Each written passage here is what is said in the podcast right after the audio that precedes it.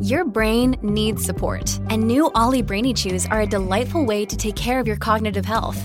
Made with scientifically backed ingredients like Thai ginger, L-theanine, and caffeine, Brainy Chews support healthy brain function and help you find your focus, stay chill, or get energized. Be kind to your mind and get these nootropic chews at ollie.com. That's O L L Y.com. These statements have not been evaluated by the Food and Drug Administration. This product is not intended to diagnose, treat, cure, or prevent any disease.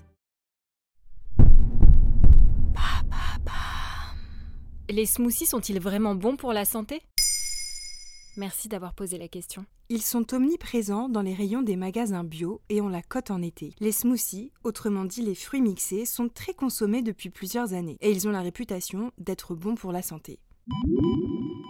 Selon un sondage mené par l'Institut Opinionway en 2021, 64% des Français estiment que ces boissons sont des coupes-fins sains et efficaces pour éviter les grignotages entre les repas. C'est propre, c'est sain.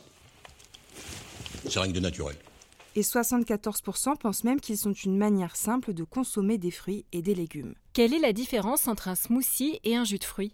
Le smoothie est fabriqué à partir de fruits et de légumes mixés entiers, ce qui signifie que l'on conserve la chair et la pulpe qui sont sources de fibres, alors que dans un jus de fruits, on ne garde que le jus.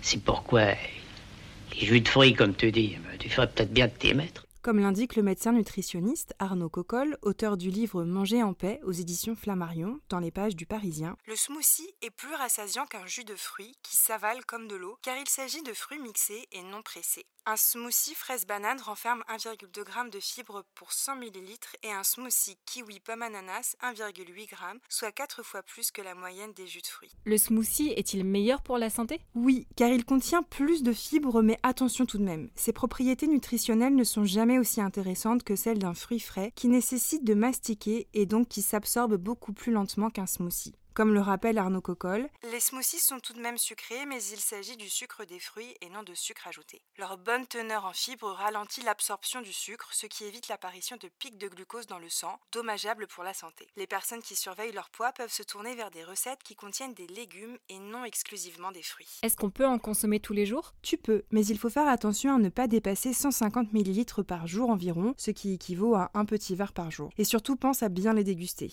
Il ne faut pas boire les smoothies d'une traite, mais prendre le temps de les savourer pour que le corps les absorbe progressivement. Cela prépare tes intestins à bien les digérer. Évite de les boire le soir ou pendant le déjeuner car ils sont assez caloriques, autour de 300 kcal en moyenne. Mieux vaut privilégier les smoothies faits à la maison dans un blender. Tu peux mettre tout ce que tu veux dans ton smoothie. Commence par une base liquide comme de l'eau ou du lait. Tu peux ensuite ajouter des fruits et des légumes, des graines, des noix, de la poudre de protéines ou encore du granola ou du cacao pour rendre ton smoothie encore plus nutritif.